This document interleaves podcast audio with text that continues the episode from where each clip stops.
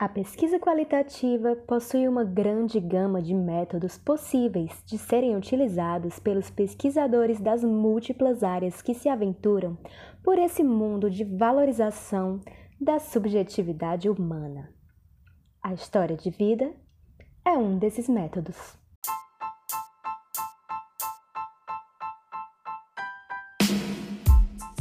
Segundo Graham Gibbs, a história de vida ou autobiografia é um exemplo de narrativa aplicado para a coleta de dados, por meio de entrevistas, biografias escritas, autobiografias, entrevistas de histórias reais, cartas ou diários pessoais.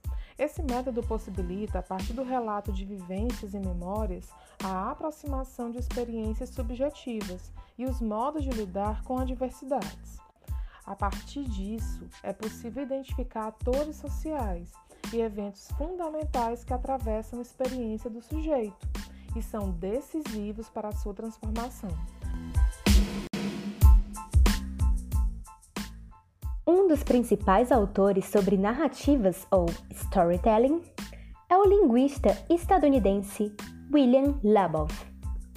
Muitos pesquisadores destacam discursos comuns presentes nos relatos de histórias de vidas a partir da teoria de Labov. Para ele, o relato é construído por uma lógica de início, meio e fim, bem como a partir da composição de seis elementos: o resumo, a orientação, momento, lugar e participantes da história, a narração complicadora, que é a descrição dos eventos centrais da história, a avaliação, que dá sentido à ação do narrador, a solução, que é o desfecho dos eventos narrados, e a coda. Ela marca o fim da história com o retorno à fala no presente ou o início de uma nova narrativa.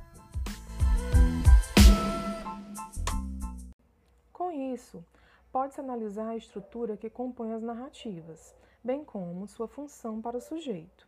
Destaca-se os significados para as pessoas a partir dos seus argumentos, que buscam justificar a reação aos eventos narrados e a sua significação.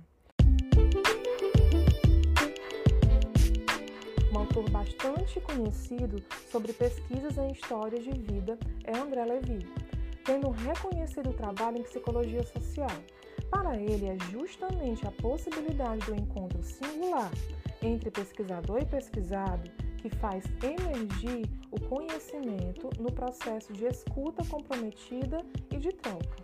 Nesse movimento, apresenta-se a ponte, ainda que invisível inicialmente, edificada entre a história individual e a história social. É muito importante que o pesquisador e o pesquisado desenvolvam uma relação de confiança para a condução de todo o processo.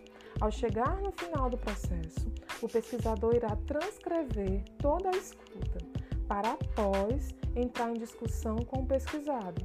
Assim, com a apuração de todo o material, o pesquisador poderá se aprofundar na análise dos dados para encontrar pontos que podem contribuir para o resultado da pesquisa.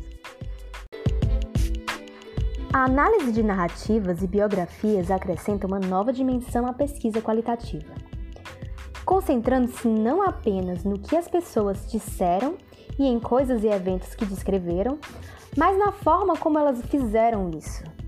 Porque o que disseram e o que sentiram e vivenciaram é valorizado. Nesse método, existe um sentido terapêutico porque existe a intervenção registrada na escuta realizada pelo pesquisador.